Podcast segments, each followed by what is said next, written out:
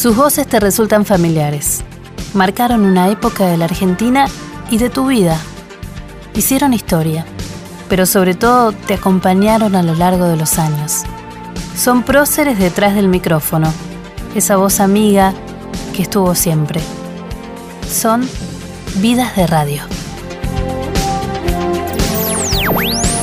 Está todo bárbaro. Eh, festejás, va a haber músicos invitados. La gacetilla tiene un par de nombres que yo es como que ya estoy reservándome un metro cuadrado a la redonda, amigo, para que nadie me joda, porque creo que voy a empezar a volverme loco. Acá dice así, show comenzará con una formación en trío. Black Maya en batería, Roberto Cosego en bajo y el mismo Papo en guitarra. Con tranquilidad absoluta, fumando un cigarrillo, es lo que es ya, ya el momento clave. Unos ejercicios de elongación, moviendo el cuello, el headbanger para CJ es algo muy importante.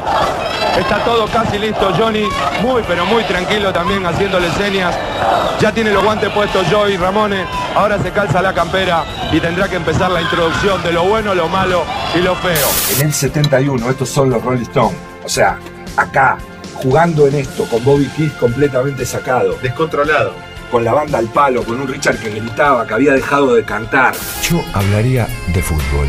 Yo lo que puedo decirles es que noto en las canchas que la gente dejó de pedir lo que antes era premisa fundamental. Y hoy no me quiero perder la posibilidad porque estamos en una radio que llega a todo el país. O hablamos de negocio o hablamos de fútbol. ¿Cómo va gente y otro Vida de Radio? Eh, siempre el placer de contar con gente que ama este medio, con gente que nos marcó la vida o a quienes escuchamos que nos acompañó en alguna madrugada en este caso eh, o alguna tarde. Eh, una voz familiar, una voz conocida. Y estamos con, no, no vamos a seguir con la intriga, con Norberto Russo Berea. Gracias por venir, aplausos, por favor. Bueno, ¿cómo estás? ¿Bien? Muy Muchas bien, gracias. muy bien, No, muy bien. Muy bien, sí, todo tranqui. ¿Por qué Russo? Uh, porque era el hijo de la rusa y no teníamos nada que ver ni con los rusos ni con lo que normalmente se le llama rusa. El, el rubio en el barrio es o ruso o polaco, Cierto. lo cual este, también está bastante mal. Soy el marido de una descendiente directa de polacos y según ella, los polacos no son tan rubios como la gente cree y este, los rusos tampoco, son más los ucranianos.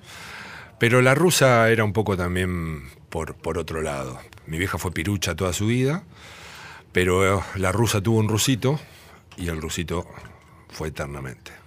O sea que ya en radio todos te conocen por el Russo Berea y vos Sí, bueno, es, el ruso Berea es lo que, desde donde definí absolutamente todo, no como, como una búsqueda mía. eh. Me presenté así desde el primer día y ya estaba. Era muy curioso porque a mí en Rock and Pop no me conocían como el ruso Berea, me conocían como Norberto. Nada más, porque yo vendía discos. Mira vos, algo de eso sé. El ruso Berea era un muchacho alto, en exceso, ya casi diría, lo cual le daba mucha facilidad para ser arquero, que era arquero él, de clubes. Y no sé cómo llegó, con discos. Me acuerdo que andaba con di- discos. vendía discos. Berea venía con discos abajo del brazo. Los discos del Yeti. Y un día en un cuaderno rayado, cuaderno de ocho hojas, modelo Patria, Mm. Sí. trajo el primer libreto que lo convirtió en un actor de la radiotelefonía. Claro. Y eran las famosas vacaciones a Irak o a Irán, a la Ah, guerra. él quería, quería organizar. Él en realidad lo estaba organizando en serio, me parece. Llevaba, lle- Irán. turistas a la guerra, a las Sí, trincheras. sí, para que vean cómo era. ¿Qué es eso? ¿De qué hablan estos dos? Bueno, eso es Bangkok, es uno de los programas más increíbles que tuvo la radiofonía en FM, sin ninguna duda. Un programa que eh, jugaba ese estilo muy de trinchera de rock and pop, donde cada uno tenía su trinchera y la defendía a muerte, y yo iba y vendía discos. Yo casualmente le vendía rock and pop mucho antes de, de rock and pop salir al aire. Bobby, que era uno de los que después terminó musicalizando y entregando su caudal desde su conocimiento, este, primero la rock and pop fue musicalizada por una mujer, Elizabeth Leontiev, con una cabeza absolutamente diferente, a la cual yo conocí en un estudio de grabación, por un DJ y al cual yo le llevé discos de los que vendía. Como yo tenía un amplio espectro de discos, porque yo le vendía discos a un tipo que era un genio, el Yeti, este, la realidad es que viste que ellos los nombraron a todos porque era tener antes que nadie lo que había que tener, muy diferente a hoy, donde hoy todo lo podés conseguir en menos de cinco minutos ante la alternativa de solo tener el nombre. Y yo escuchaba Bangkok, era parte de toda esa cosa del rock and roll. Iba a la radio a vender discos y bueno, un día faltaba uno para la brigada Antelo, faltaba otro y yo estaba atrás con el chino Chinén, el Guillo García, Raigoroski, con todos los operadores y bueno, decían, vení, vení, Norberto, venite y metete acá. A un gag. Hacían. Hacía cualquier cosa. Y un día escribí eso, que fue el tour al Golfo Pérsico. El, el- el texto era ese, y yo me presenté como Babi López Luzuriaga, hacía un nombre bien cheto, y era el gerente de Herley Tour, que ofrecía un tour completamente diferente. Eh, era los primeros escarceos, eran los yanquis yendo por el petróleo, pero con ese juego de. Todavía no estaban las armas químicas ni de destrucción masiva, pero era esa cosa de: hola, venimos por ustedes. Entonces estaba Irán, Irak, la cuestión de la cómo fueron preparando ese mundo para que nosotros pensáramos que el fantasma estaba ahí solamente, entre tantos otros fantasmas que hay, eh, y yo armé el tour en una cosa graciosa. O sea, vos podías emboscar a tu suegra, este, vos podías a tu enemigo llevarlo a hacer un tour con un camello de una sola joroba, con una cantimplora de agua salada y cruzar el desierto, todas pelotudeces. Y ellos eran se lo- especiales. no, se lo di a, a- a Lalo para que lo hicieran ellos. Y Lalo dijo, no, no. Llevé todos discos de pan rock español, era la apertura de España musicalmente, era el chau franquismo, era la libertad total y entonces, no sé, había bandas como Seguridad Social que cantaba Maten Mm. jubilados, maten jubilados por la tranquilidad del Estado. Este, bueno, y armamos todo hoy, eso Hoy serían imposibles de, de como tantas otras cosas. Por ejemplo, había una banda que tenía un disco que se llamaba El que eyacula, Dios lo ayuda. Hermoso. Este, en ese lugar eh, armamos eso y, y Lalo me dijo, vamos al aire. Y lo anecdótico, para no hacerlo más largo, es que llamó Green Band, porque eso duró como 40 minutos, 40 y pico, con música y todo. Llamó Green Band puteando y diciendo, saquen al de los discos porque los mato a todos. Y Alicia Dayan, la gerente administrativa, estaba operada de hemorroides y tuvo que apagar la radio porque no podía parar de reírse y se lo contó después. Y la mujer, la primera mujer de Daniel, que era actriz, agarró y dijo, che, Lalo no para de traer personaje. Hoy vino uno con un tour al Golfo Pérsico, me morí. Mucho tiempo después se dio de que me ofrecieron hacer Heavy Rock and Pop, que ya estaba al aire grabado, fue un mes. Uno de los locutores que vos tenés, el Rafa Hernández, era la voz de ese primer Heavy Rock and Pop, que era absolutamente grabado y que estaba muy limitado musicalmente y conceptualmente. Y como yo era el pibe de los discos, y aparte era un tipo del rock, seriamente, pero del rock en toda su amplitud, pero era uno de los que podía, sin ninguna duda, saber en qué lugar poner Saxon, en qué lugar jugar y abrir con Sepultura. Me dijeron si me animaba a hacerlo. Y jugué al fútbol, te insultan, te aplauden, un día te amenazan, otro día te la barra brava te puede hacer cualquier cosa, dije, ¿cómo no me voy a animar? Era otra radio, los mensajes llegaban por teléfono, se escribían cartas a la radio, no había compacts, cassettes, con los cassettes se hacían las tandas, cuatro caseteras juntas y era un cassette atrás del otro, cortados en el tiempo de 20 segundos, 15 segundos, 30 segundos. El laburo de los operadores y el asistente del operador era magnífico, increíble. Era todo otra cosa eh, diferente a lo artesanal que puede ser hoy. Hoy todo lo que es artesanal depende de mucho de la maquinaria, pero como siempre ante la maquinaria, la cabeza y la iniciativa y la inspiración de los que editan es todo. Porque vos, yo puedo tener un Soundforce y ser un desastre. Y puedo tener un Vega y no hacer nada de lo que puede llegar a ser, no sé, Nacho y Seba, con quienes también sé que laburás porque están en Nacional Rock. Totalmente. Y la radio termina siendo siempre, eh, en definitiva, más allá de toda la tecnología que haya, esta es tuya también, quiere agua. eh, termina siendo la persona que está frente al micrófono y lo que le genera al que está del otro lado, o sea, Y hoy vos tenés Spotify para escuchar música. ¿Por qué tenemos programas que pasan música y tenemos radios que son musicales? Si está Spotify. Bueno, porque dependerá mucho de quién te lo presente y cómo te lo presente. Este, sin ninguna duda. Porque aparte, si no dependés de la hilación a la que te lleve la máquina de acuerdo al contexto en el cual la máquina recibió la información. Te digo, antes de pasar al heavy metal, que quiero que recordemos, es uno de esos gags que descostillaban, nos descostillaban a todos concretamente, ¿no? Sí, adelante. Hola, Sí, ¿por qué? vengo a pedir un mensaje por lo del eclipse. Quiero llamar a alguien. Ah, ¿por el eclipse? Sí, sí. Ah, pará. Eclipse. Pero no le diga todo el, el eclipse de qué, llamar al eclipse, ¿quiere el pibe? ¿Quiere mandar un mensaje? 3 de la mañana yo acá. Está haciendo ¿eh? cola La desde las 3 de la ¿eh? mañana, está bien. No dormí anoche, ¿eh? ¿Nombre? Martín Vera. Martín Ah, como Vera. en la calle, ¿viste? Exacto. Eh, ¿Domicilio? Vera. Yo vivo ahí a la vuelta. Ahí a la vuelta. ¿Número? También. También.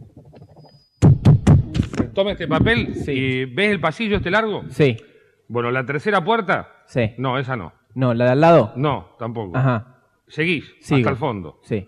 Hay do- una para la izquierda y para la derecha. Para la izquierda, para la No, derecha. Sí. Voy a agarrar Ajá. para allá. Para allá. Y ahí hay una puertita chiquitita, chiquitita. ¿Aquella? Golpea, a- a- golpea te va a atender el ruso. El ruso. El ruso. Ok. Le das este papel Ajá. y él te sigue completando el trámite. Ajá. Me lo sella.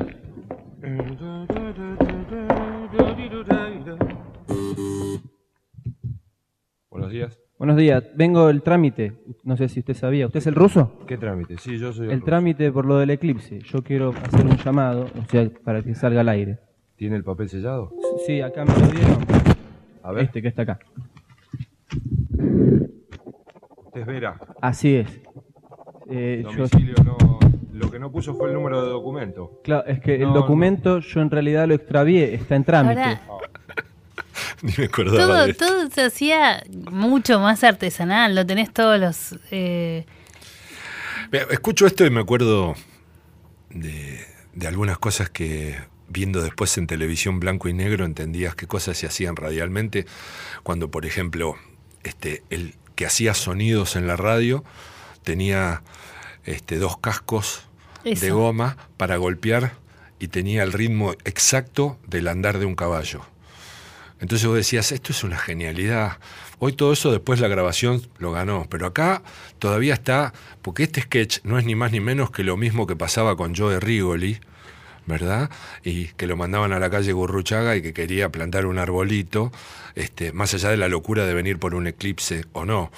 O sea, el se- o lo- los gags, pueden darle continuidad de acuerdo a quien los haga y cómo sean, pero el humor siempre juega casi los mismos caminos, ¿verdad?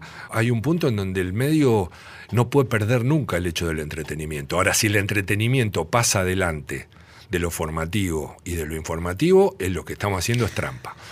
Es complicado porque sí se ha, se ha sucedido esto. En el caso del Nacional, viste, además hay un rol que es social. Nosotros seguimos teniendo el mensaje al poblador, ¿no? Eh, realmente, más allá de, de lo formativo, eh, hay un rol que tiene que ver con lo del comunicacional. Y en ese sentido, eh, es como la palabra responsabilidad aparece. Es que generas siempre. un vínculo, y si generas un vínculo hay un compromiso. Eh, yo, una de las cosas que más me mataron del rock este, es que para mí el rock es, un movimiento. Eh, deja de lado que fue el sonido que me, que me incrustó, que me atravesó, porque eran los tiempos en donde eh, vos no ibas a la radio de tu vieja, a la radio de tu abuela o de tu hijo, ibas a otra cosa, y ibas a la noche en la búsqueda, porque en el día vos no manejabas el receptor. Lo manejaban ellos. Por eso también después, mucho tiempo después, empezás a entender lo grosso que era Cacho Fontana, lo tremendo que era Antonio Carrizo, las cosas de la REA, quién era Beba Viñola, Rina Morán, y así puedo seguir nombrándote 40 más que forman. Omar Serazuolo.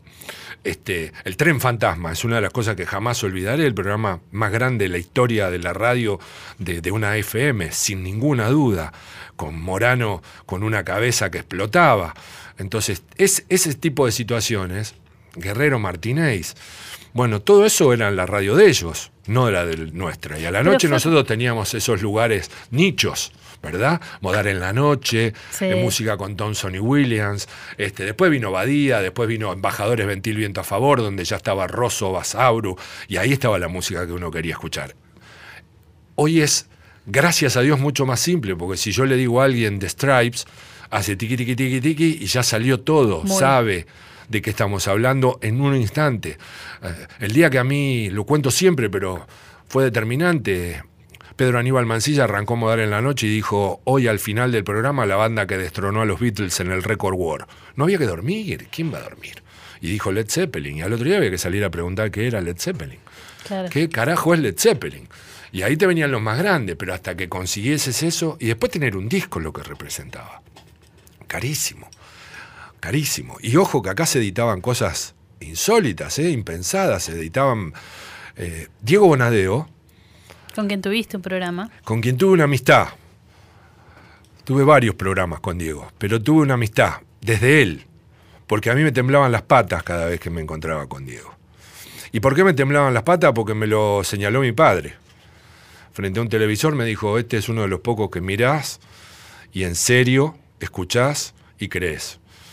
Está formado, sabe lo que pregunta. Ahora después veías, ¿no? El tipo Fórmula 1 hablaba con François Sever en francés, con Niki Lauda en austríaco, ¿verdad? Hablaba con un alemán en alemán. Bueno, por ahí eso es una habilidad. Ahora después lo conocí. Y Diego era un agilé. Si no lo sabías manejar, te cortabas. Y eso te expone a una cosa muy interesante, a saber manejarte. Y bueno, Diego fue el que el tipo que corrigió muchas cosas en mí, que me ayudó a hacer este otro tipo de periodismo. Y el otro fue la Nata, que fue el que un día me dijo, eh, te escucho a la noche cuando me voy en, en, el auto. Él tenía la hora 25, Sí. de 0 a 1, y a la 1 empezábamos la heavy. Nos habían corrido, pero venía el director de Página 12. Y entonces un día me invitó a su programa, me dijo, ¿vos sabés que me pasa algo? Me importa, viste cómo es Jorge, me importa un huevo el, heavy metal, todo, pero te pones a hablar y voy a hacer un programa a la mañana. Quiero que hables de fútbol, de deportes, de fútbol. Digo, pues yo me acuesto a las cuatro y media, cinco, el programa a las seis. Bueno, habló con tu mujer, dormí en la radio. Yo lo voy a considerar. Y le dije a mi mujer y me quedé durmiendo en la radio. Te quedaste durmiendo en la Dormía en el estudio de al lado, dos horas. Yo terminaba a las tres, tres y pico. A ver, la heavy era un bardo de cuatro horas, pesado, pesado. Ahí estabas con. Heavy Rock and Pop era Alejandro Nagui, después se sumó César Fuentes Rodríguez, estuvo también Raigorowski, Raigorowski, este, Ramovecki. Bueno, pasaron infinidad. Miriam, Claudia, que fueron productoras. Arrancamos con Alicia y Gabriela, que eran dos hermanas. Alicia es Alicia Díaz, una persona de un volumen muy importante, entonces le pusimos Alicia la Heavy. Y Gabriela era Gaby, a la cual Alicia trataba como la bebota. Entonces era Gaby la bebota, que era una nena de 19 años, 18 años, que venía a la noche a anotar mensajes, a hacer, de ayudarte. Bueno, pasar eso a la fantasía radial era, es el heavy rock and pop, Alejandro Nagui, el ruso Berea, Tuki formó parte de ese heavy rock and pop, o sea, fueron muchos, Alicia la Heavy y Gaby la Bebota. Entonces la gente venía a ver quién era Alicia la Heavy y quién era Gaby la Bebota. Entonces la fascinación, ¿cuál era? Era llegar y encontrarse cómo será Alicia la Heavy. Mm. Debe estar con tachas, debe masticar clavos, ¿me entendés? Y era Alicia con un volumen importante. Y la Bebota era la mujer más común del mundo, hermosamente común, pero era la Bebota porque tenía 18, 19 Claro, años. claro. Bueno, et- esas grandes contradicciones que juegan con la fantasía era también parte de lo que se armaba en esa época. Hoy es diferente, hoy te ponen una cámara en el estudio. No, no hay acá. No, pero digo, haces, haces televisión radialmente hablando. Totalmente, ha cambiado. Hoy, hoy ese misterio no, no existiría. Les pasó, por ejemplo, pasó por aquí Nora Perlé, que tiene esa todavía, tiene esa voz ratonera. Olvídate. que también, viste, la llamaban por teléfono Vamos fijo. si Nora habla, vamos a Corea del Norte desnudo, no hay problema. Por supuesto. Escuchemos a Nagui.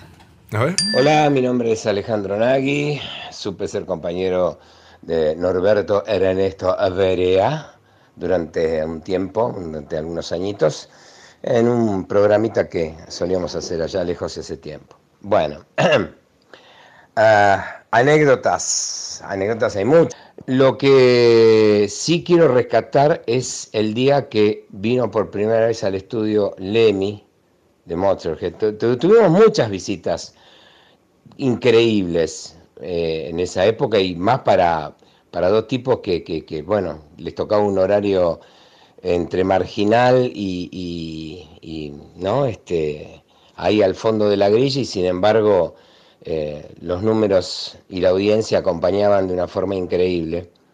Eh, lástima que la gente de marketing eso no lo veía, ¿no? Pero bueno, nos hubiera venido bastante bien para nuestro retiro. Este, nada, em, quiero acordarme de ese día en particular, ¿no? La primera vez que logra, o sea, ya había venido Motorhead al país a tocar, pero al estudio Lemmy no había venido nunca, siempre se negó. Bueno, esta vuelta se logró que venga, eh, puso como condición una botella de litro de Jack Daniels, una gaseosa grande, este, vasos, hielo y una hora de nota máximo. Si le gustaba, por ahí se quedaban unos minutitos más. Ok. Me acuerdo que vino primero un tipo, hola, se presentó, hi, todo ok, todo ok. Tenía pinta más de Hell Angel que otra cosa. Y acto seguido entró Dios. Vino por el pasillito que era videado y lo vimos entrar. Tu cara, Norberto. Mamá, qué, qué, qué lindo verte. Qué eh, porque a todos nos pasa lo mismo, al menos, por lo menos lo que conozco en este rubro.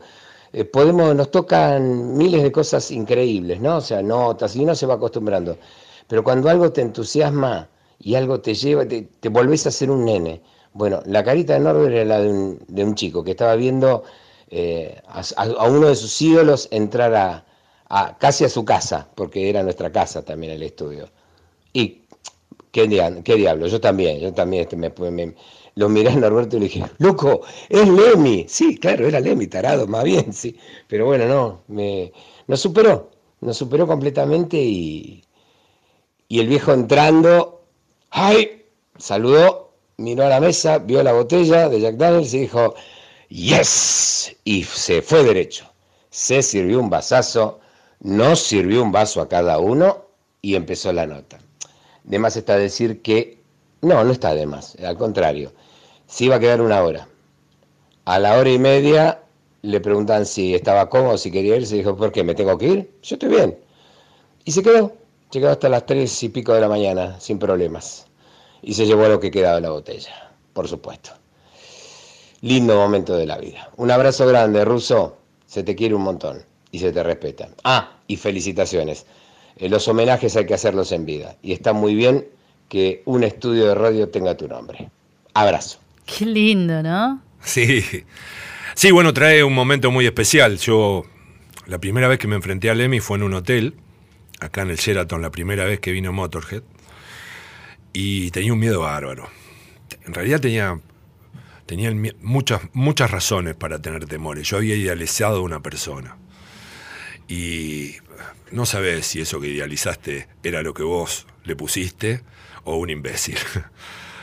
Este, y cuando lo conocí, lo traté, me di cuenta de que el tipo era mucho más de lo que yo había idealizado, una roca, no fácil de entrarle, pero con una actitud a esto que te digo que me generó el rock and roll, actitud más compromiso genera un movimiento. No era gratuito que todo el ambiente de la música y sobre todo la música de rock tenga a Lemmy como el dios. O sea, ver películas de Lemmy es ver que aparecen todos y hablan todos de un tipo que hizo que el rock sea no. Porque el rock es no, cuando es sí es entretenimiento. ¿No? No está nada mal, ¿eh? Que sea entretenimiento. No está nada mal. Pero es Pero no. el rock es no. Es no. Entonces le mira no. Y no podíamos lograr que viniera al estudio. Y una cosa son 25 minutos con un grabador, con traductor en el medio, Lemmy. Y otra cosa es tenerlo en el estudio, pasar música, hablar, jugar con eso. Y era una presión muy grande porque eh, nuestro programa se escuchaba muchísimo. Y era el programa que, que empezó y que logró que, por ejemplo, después Mario a las 9 de la mañana ponga Motorhead. O que Bobby ponga Motorhead.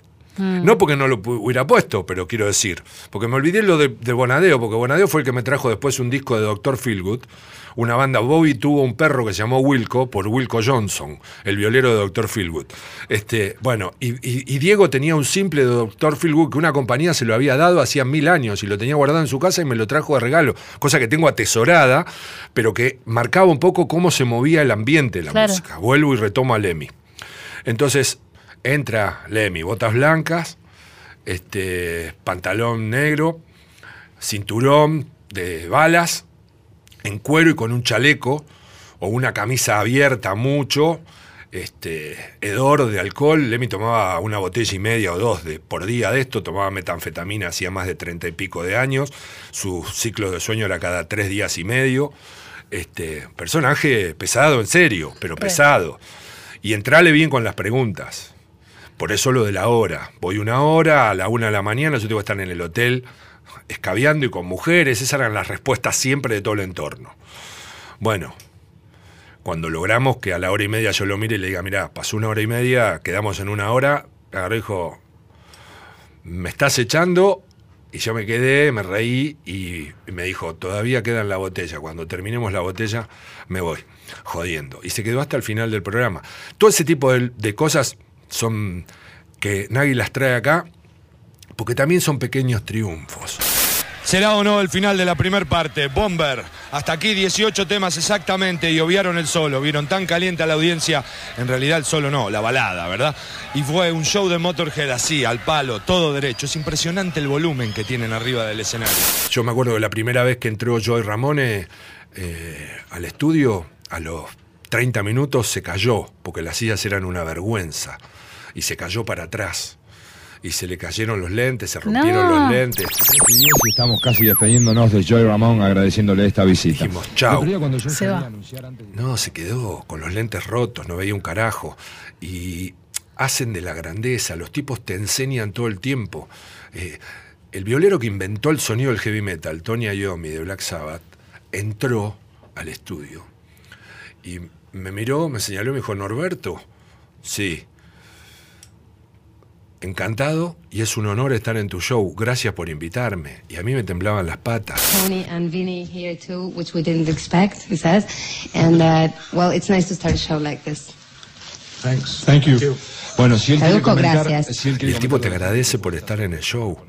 Entonces, hay muchas cosas que, fuera de lo que uno consume, esa realidad en el trato, te llevan a otro punto, Claro. que te enseñan a vos. Porque, viste, de golpe vas caminando y uno te grita maestro. Y yo no tengo ninguna vocación didáctica, la verdad. Y otro te dice genio. Y que yo sepa, mi vieja habló las patas, no frotó una lámpara. Y entonces, la verdad, si vos no, no consumís desde los grandes ese juego en serio de humildad, sos un imbécil. Y esto puede ayudarte a que te conviertas en un imbécil, porque crea una fantasía y desde la fantasía lleva a una admiración y a un lugar que por ahí no es el que corresponde. Entonces, eh, en eso lo medí bastante. Pero también tiene mucho que ver con el rock. El rock es no, eso me encantó. Entonces, ahora esto es un gran recuerdo. ¿eh? Bueno, Está Laurita California ahí que... ¿Ves? Esa es otra cosa que se da... Laura era oyente del programa. Eh, Venían Laura y Ana a entregar mensajes a la puerta de la radio. Y yo la conocía por eso. Un día voy a hacer una nota Bad Religion y la traductora que me manda a la radio no viene. Y no tenía traductora. Entonces una persona que Laura conocía, que hacía una radio alternativa, de pan rock, de hardcore y todo lo demás, me dice, mira, si querés, te presto a Laurita, que Laurita habla inglés y todo. Y para mí era la oyente, ¿verdad? Claro. Entonces no es que subestimé, pero le digo, ¿hablas bien inglés? Me dijo, sí, sí, yo hablo bien. Este, ojalá pueda. Bueno, dale, vamos. Pero en este juego, la, nena era. Porque viste cómo traduce, es textual a lo que yo pregunto textual. textual. Y eso era clave, porque eso también creaba un clima muy diferente al que acota, al que reduce y al que no lleva por ahí este, muchas de las cosas que yo preguntaba desde lo que me llegaba. Claro. Nosotros nos llenábamos de revistas. Y entonces las revistas Google, te llevan a las, a las fantasías todo el tiempo. Y eso era ver, bueno, lo tengo enfrente. La primera vez que vino Bruce Dickinson, después había 400 personas en la radio a las 3 y media de la mañana. Y no se había pensado en cómo sacarlo. Claro. Entonces hubo que tomar una decisión y sentarlo a Bruce Dickinson y decirle, tenés que firmar un autógrafo y sacarte una foto con cada uno. ¿Qué? Son las 4 de la mañana. Nadie previó esto. ¿Dónde viven ustedes? ¿Y cómo hicieron? Y lo convencimos. ¿Y quién lo maneja esto? Yo le dije. Y me miró como diciendo, no, se te desborda, nos matan. No, lo manejamos. Pero hicimos una cola de dos cuadras y media que daba vuelta la vieja rock and pop Belgrano Sí. 270. Qué lindo. Estamos hablando con el Norberto Russo Berea. Mu- muchas cosas tiene para contarnos. Acá para hacer un- varios programas, les digo. En el segundo bloque de este Vidas de Radio vamos a hablar un poco del Russo Berea, eh, periodista deportivo. ¿Sí? Dale. Vidas de Radio, con Ana Gershenson, por Nacional. Es la culminación de una hazaña histórica. Vidas de Radio. Juntamente con todas las emisoras que integran la cadena nacional de radio. En la radio de todos. Tocando la superficie de la luna en ese momento. Hola, soy Miguel Simón y me alegro mucho que estén disfrutando de la charla con el ruso Berea en un lugar donde tengo grandes recuerdos. En primer término, la oportunidad de haber trabajado con una persona como el ruso recta, sin dobleces y que siempre te da una mirada distinta de las personas que es capaz de ver no solo el lado A, sino el B, el C, el D, el W, el I, eh, el Z, en un programa que teníamos en Siga Siga con tercer tiempo, porque nos cruzábamos permanentemente enfrente de la radio para charlar y seguir nuestras conversaciones en el bar de Basilio, al cual se iba sumando gente, sobre todo los viernes, y terminaban siendo multitudinarias, porque si tiene algo el ruso es esto de formar espíritu de equipo. Bueno, un abrazo para todos y sigan disfrutando de la charla.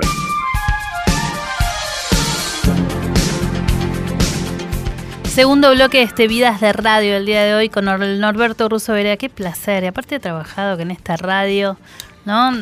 Sí, sí, estuve acá, hicimos Siga Siga Siga, siga. con Barsky y Simón. eh, coproducíamos, está bueno aclararlo, este, y nosotros con Barsky y Simón este, nos hacíamos cargo de nuestra producción, de, las, de los periodistas que habíamos traído, porque nos parecía que era lo lógico, y de ahí en más sí coproducir con la radio, por esto de lo público, este, y cuando se mezcla con lo privado. eh, y después, después no, después fui contratado, porque hice El opio de los medios en Supernova, y después hice El Circo Miserable en Nacional Rock. Tenemos algún recuerdo de esa época con Barsky y Simón. Yo sé que ustedes me miran a mí como si yo fuera un loco. Ahora, yo voy a la cancha, pago la entrada y me aburro. ¿Por qué? ¿No voy a protestar? ¿No voy a gritar? Míralo por televisión. ¿Cuál es el sentido de ir a la cancha hoy por hoy? Ninguno. ¿No? Aymar, Riquelme, un zurdazo de Capria. ¿Puedo o no? Bueno, vos tenés esa lista. Yo te hago otra No, tengo lista. muchos más. Tiré así No, rápido. Ok, yo te hago. Los baños que están horribles. Las condiciones de seguridad que no existen. Las condiciones sanitarias que tampoco existen. Vos elegís. En este país era costumbre los domingos ir a la cancha para gozar. Si es por eso, te digo que vayas. La cosa cambió. Ya la costumbre no es ir a la cancha los domingos. Es escuchar de lunes a viernes siga siga. ¡Chanfle! De 12.30 a 14, Siga Siga. Juan Pablo Barsky, Miguel Simón y el ruso Berea lo acompañarán de lunes a viernes por AM870. Nacional, nuestra radio. Qué equipazo. Sí, sabes que sí. Eh, es un gran recuerdo que tengo. Después Barsky este, se fue y el último año lo hicimos eh, Simón y yo con todo el equipo. Eh, había en serio, ¿eh? Está Mariano Olsen era otro de los que nos apoyábamos mucho, que ahora vive en Colombia, que era un personaje, Mariano Olsen, de las cosas más divinas que te puedes encontrar por buen tipo. Pero no por buen tipo como dice el bambino Pons. ¿Sabes por qué le pasó esto? Por buen tipo. Entonces vos tenés que ser mal tipo, ¿no? Adentro No. de la cancha. No, este era buen tipo en serio. Este, medía los besos con puntaje. Perdón. Sí, Ana, sí. Un día me lo llevo de acá, nos vamos a otro lugar y de ahí me lo llevo a la comida de los miércoles, que hace 30 años me junto los miércoles con los que jugábamos al fútbol y hoy somos gordos que hacemos asado, que ya no jugamos. Y lo llevo. Y hablando de acá, de allá, de esto, salen temas de señoritas. Y en un momento dado dijo, uy, no, no, hay una mujer que nunca olvidaré, besaba a 975. Y explotó toda la mesa, porque entonces empezamos a, a jugar con eso de los besos y la medición de besos en relación a cuánto besaba y qué puntaje ponerle. ¿Tenía variables o qué? ¿Cómo? Y hay besos Sí, que sí. son diferentes a otros, más allá Mm. del sentimiento que tengas. El 975 igual te lo Y es fuerte. Un Es 975 es fuerte. Es fuerte. Es inolvidable un 975. Así que, y no era su pareja, ni era su amor, ni nada. Pero es para él, fulana de tal era un 975. Hermoso. Es fuertísimo. Bueno, era parte de ese equipo. ¿Por qué te contesto? Porque estaba Javier Barbato en la producción general, este, Claudito Freire, eh, había mucha gente muy importante, muy importante dentro de lo que nosotros necesitábamos para hacer los clubes. ¿Qué es hacer los clubes? Tener la posibilidad de las notas. Vos, si tenés a Freire, tenías a Riquelme, entonces Riquelme te salía. Que eso es otra cosa bastante perversa del medio, pero que se mueve así. Este, teníamos a Calzada en River, pero la información de Calzada no era la, la información que quería que River viniese, era la información que se necesitaba saber de River. Que esas son las cosas que más buscamos entre los tres cuando pensamos siga, siga. Pero nos fundimos. Claro. No paramos de poner plata. Entonces no lo pudimos seguir. Era muy diferente. Ahora, ¿por qué mm, del heavy metal pasaste al deporte? Porque soy un exfutbolista. Por eso, vos, para contarle a la gente, fuiste arquero Sí. y jugaste al fútbol y en un momento pensaste vivir del fútbol. Sí, sí, en un momento viví del fútbol. Este, Pero, según mi mujer, eh, eso no era vida. Pero bueno, viví del fútbol, ganaba dinero Mm. con el fútbol. Sí, desde los 20 años, 21 años, que pasé en el 78, sí, 21 años exactamente. Ahora se van a cumplir 40 años, va a haber un festejo en noviembre en la cancha de Talleres, que fuimos campeones de la C, lo que sería hoy la B Metropolitana.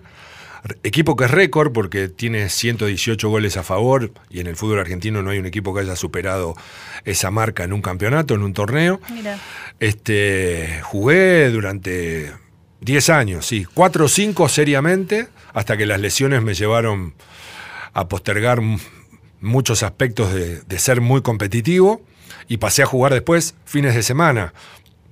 Fútbol chacarero, ligas del interior, pero me ganaba la vida con eso. Ahí ya iba agregando otras cosas, entre ellas la de la venta de discos.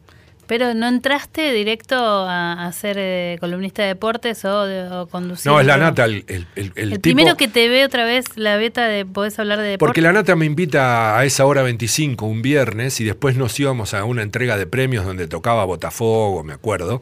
Yo ya tenía una buena relación de pasillo con la Nata Mm. y pasó esto que te conté que la Nata decía, no sé qué carajo me pasa con vos, pero dejo la radio prendida cuando me voy de acá para escuchar a ver en qué te metes. Y entonces paso al programa de él y empezamos a hablar de fútbol. O él me lleva al tema del fútbol porque soy un exfutbolista. Y empiezan a llover mensajes. Y Jorge no, no es otra cosa que un genio que mira los equipos que arma. O sea, la nata se pone a armar un equipo de radio y termina teniendo la audiencia que tiene por las personas que lo rodean, más allá de su virtud. O sea, cuando él armó la nata PM, que Sí. venía de la nata AM, yo llego a la AM casi al final porque el Chavo Fuchs se va, este, ya estaba Romina Mangel, Siete Case, Fabi Sosa era la locutora, y cuando Fabi decide a la tarde no seguir, la nata es el que dice, no, pero la, Vero era la que hacía el tránsito. Y la nata es el que dice, quiero a la que hace el tránsito. Entonces le dicen, pero no es locutora, me dijeron, sí, sí es locutora, quiero a esa. Pero la nata no era el programa más escuchado. Te traemos a esta, a- quiero a Verónica Castañares, necesito a Verónica Castañares. La llevó a un lugar a Verónica, desde cómo es Verónica, desde la soltura que tiene Verónica. La de- tenemos acá. Sí, sé, sí, no lo sé, lo sé. Pero de cómo Verónica puede hacer estallar Buenísimo. una torta, porque es sin filtro. Bueno, y fue increíble lo que logró. Y eso es Jorge. En todo ese aspecto, la nata es el que me dice venir a hacer rompecabezas. Vos sabés que ese programa hoy sería imposible. La nata, Lehmann, Esloto Viazda, Polimeni y yo. Imposible. Imposible. Pasaron. No alcanzarían las balas, dijo, dijo Fidel. Totalmente. No, el pobre Romy, que, la- que bueno, la tenemos también en, en, en Yo esta con radio. Romy nunca jugaría el término pobre. No, pobre que le enseñaba, le ense- vos le enseñabas música. A Romy le encanta ser así de, ay, yo no sé mucho, no, en serio. Te voy a contar. No, sí, mira, mira que tengo, el trato que tengo yo con Romy cambió completamente, pasamos, pasó del odio al amor así violentamente, No sabía nada. violentamente. De música. ¿eh? No, no, eso, por eso se dio también el educando a Romina, que fue, porque Romina pregunta al aire, ¿qué es Pink Floyd?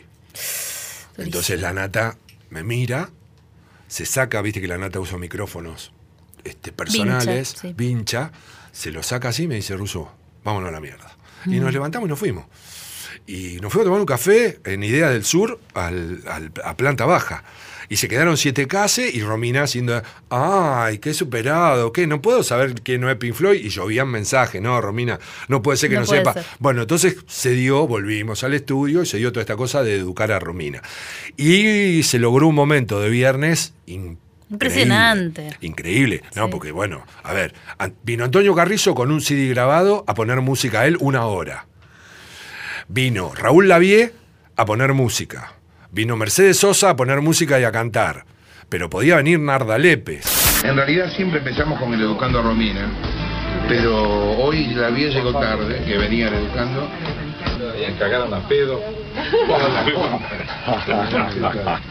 tenés razón. No, tenés razón, tenés razón. Educando a Romina empezó con esta chica que hoy vino a que la vean. Ay, mira, mira, mira, no se pone. Esta chica, así como la ven en Romy Barrio Norte, es semi-analfabeta. digamos. No solo en términos musicales, pero en este caso vamos a hablar de términos musicales. Un día ella preguntó, desde su ignorancia, ¿qué es Pink Floyd? Y a partir de ahí surgió Educando a Romina, donde le mostramos desde Mozart, Miles Davis, Pink Floyd, Raúl Lavie, de todo. Te dejan fumar en la radio. Como también podía venir alguien inimaginado. Y ahí apareció Arce. Sí, Marcelo. Yo la primera vez que vi a Arce en vivo presentar música clásica de la manera en que la presentó, me di cuenta que había tenido mucha suerte con estar en un medio. Qué lindo, qué lindos momentos. Eso genera la radio. No, no tiene que ver ni con un con determinado género musical o nacional que está del otro lado y lo que te transmite, te llega, te dice, te cuenta, te interesa. No quiero que te vayas sin que me digas exactamente cómo empieza tu amor por la radio. ¿Cuál es tu primer recuerdo de haber escuchado una radio en tu Mi vida? casa. Hay tres recuerdos imborrables. En mi casa la. Vos te levantabas y estaba la radio encendida. Ya el que preparaba el desayuno o la que preparaba el desayuno, podía ser mi papá o mi mamá, de acuerdo a las cuestiones laborales, tenía la radio prendida. ¿Dónde era esto? En Herley. El segundo recuerdo tremendo es mi ¿Y abuela. qué sonaba? Tango, Tango, la rea. folclore, ¿qué? jazz. No, a las 6 de la mañana eran otros programas, era más música. Todavía no estaban los programas de primera mañana. Mm. La primera mañana era a las 9. Claro. Ahí era.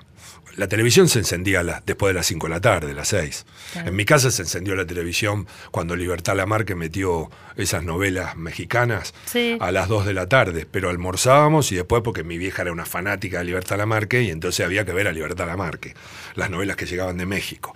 Pero era la radio. La segunda visión que tengo con la radio inolvidable es mi abuela Agustina, la madre de mi, de mi madre, mi abuela materna, que cebando mate, el mate no llegaba, porque se quedaba frente a la radio a cantar.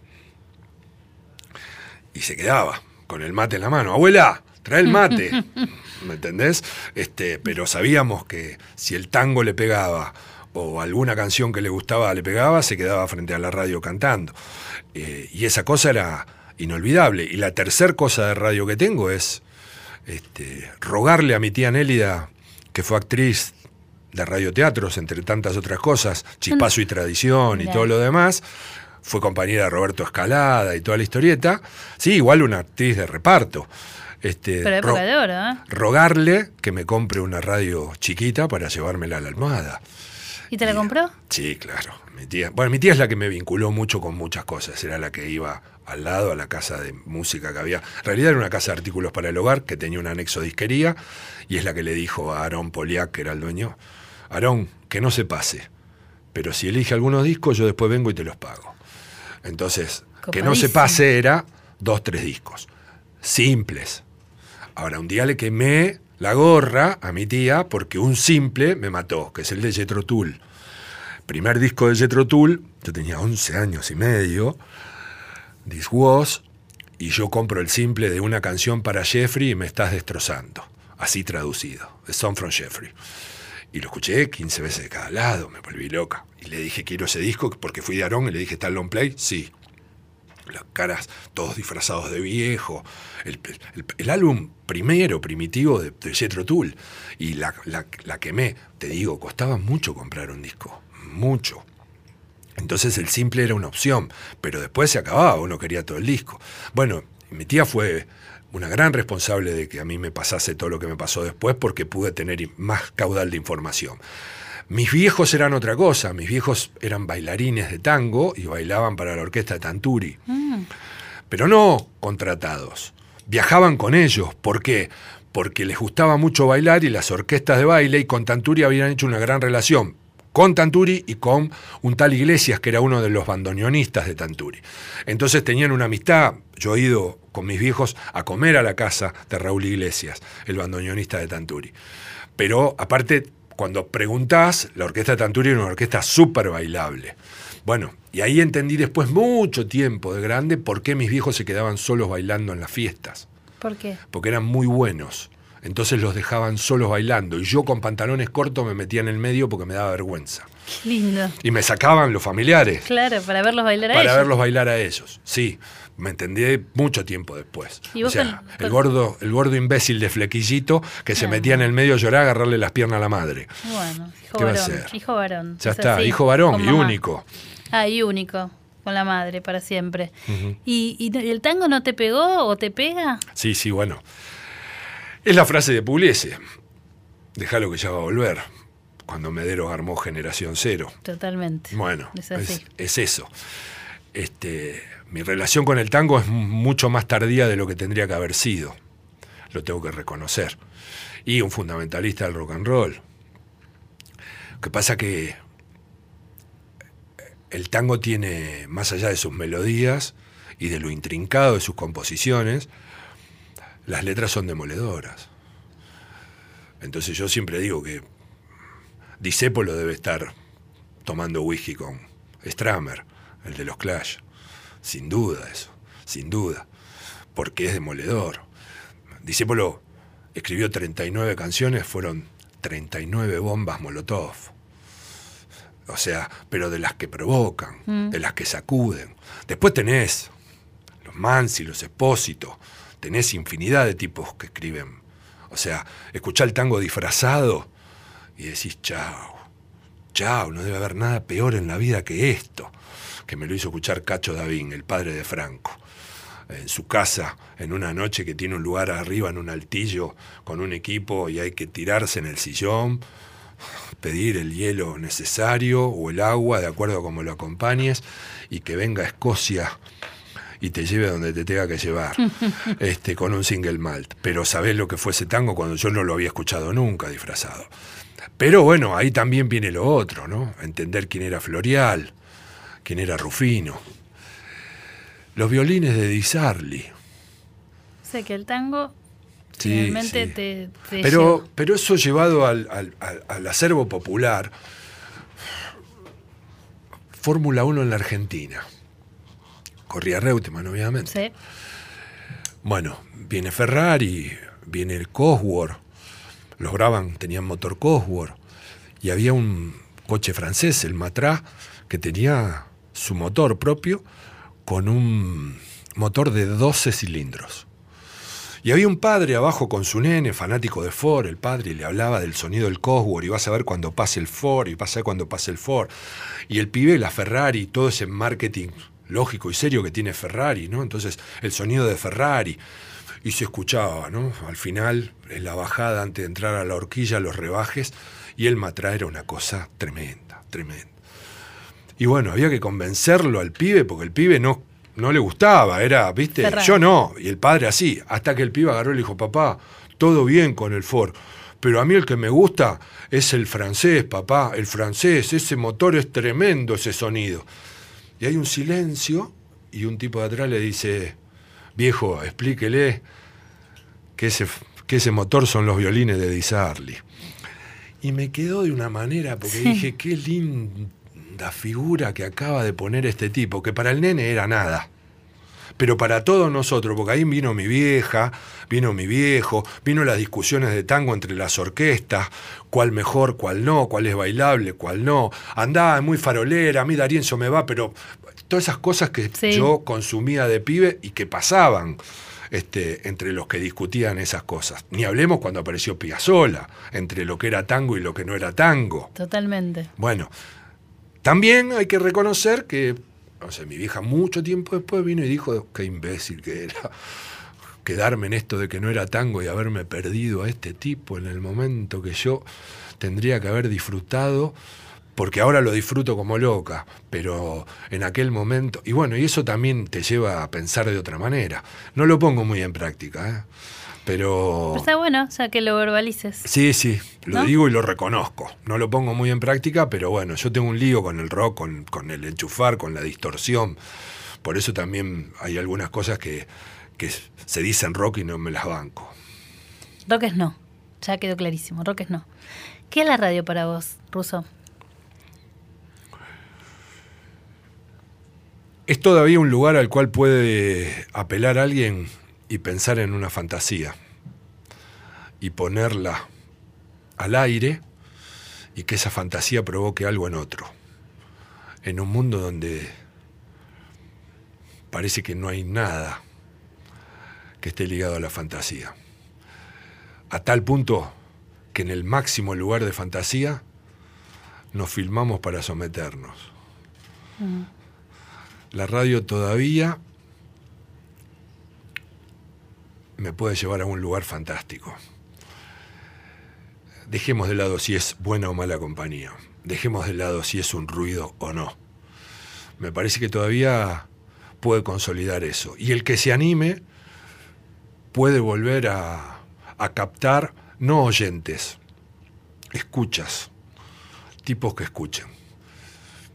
Yo me comí con un placer que nunca olvidaré Guerrero Martínez leyendo Bradbury.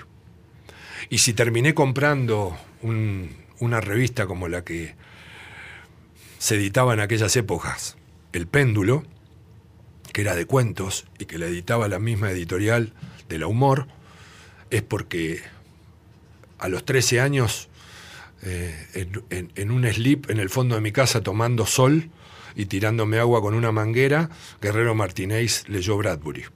Entonces iba y compraba una revista de cuentos, porque ese tipo me había ayudado a pensarlo. Y si un día fui a Rimbaud, es porque escuché a los Doors. Y si un día fui a Artaud, es porque el flaco Espineta me hizo escuchar a Artaud o saber algo de Artaud. Y ese tipo de situaciones me parece que todavía la radio la puede tener. Ante la vorágine y la masacre que es televisivamente hablando hoy, el caudal de, información al cual no creo que estemos ni preparados para recibir, ¿no? O sea, este, en, ese, en ese punto me parece que todavía la radio es algo... Y a la noche, los que hacemos radio de noche, tenemos un gran desafío. Terminar con la tertulia y jugar con otro lugar. Por eso yo hago un viaje, que es el mío. Si tenés ganas, es un motorhome, subite. Pero es un motorhome que no maneja un hombre bueno que deja que se sube cualquiera. Por eso hablo de fundamentalismo. Acompáñenlo en el viaje, ya que estás, decinos para aquellos que te quieren escuchar. Bueno, es ¿dónde- Radio Cantilo 1019 o radiocantilo.com. Hoy es mucho más factible que se llegue por ese lugar que por el lado de la amplitud o frecuencia modulada. Y es de 23 a 1, viernes y sábado. Se llama Radio Ruido, el programa. Y los martes a las 21 horas hay un programa grabado de jazz que se llama Negros Blancos tocando blancas negras. Hermoso. Gracias, Ruso, por haber venido, por contarnos sobre tu vida, sobre la radio, sobre, sobre la música, sobre el heavy metal, el tango. Y terminaste con Bradbury. Nos diste todo, nos diste todo. Gracias, en serio, por ser parte de la historia de la radio. No, placer, muchas gracias. Si es agente de radio un programa como este y que me tengan considerado ante los nombres que me dijiste que pasaron por acá, me vincula a algo que, que me lleva un poco a pensar en mis viejos y en, en esa cosa de respeto y sensación, que es si te metes en un lado, metete para respetarlo y honrarlo. No hay nada más que decir, señoras y señores. Nos reencontramos, gente, la semana próxima en otros Vidas de Radio. Aquí pasó el ruso Berea, este hombre que tuvo tantas cosas para contarnos y, que nos ha enseñado tanto y nos ha inspirado. Te digo la verdad, me dieron ganas de subirme a tu viaje. Con eso te digo todo. Te hicimos haciendo compañía en la producción Hora de Ascenso, Charlie Suboski, Gustavo Lema, en la operación técnica Leo Sangari y en la edición sonora Diego Rodríguez. Chau.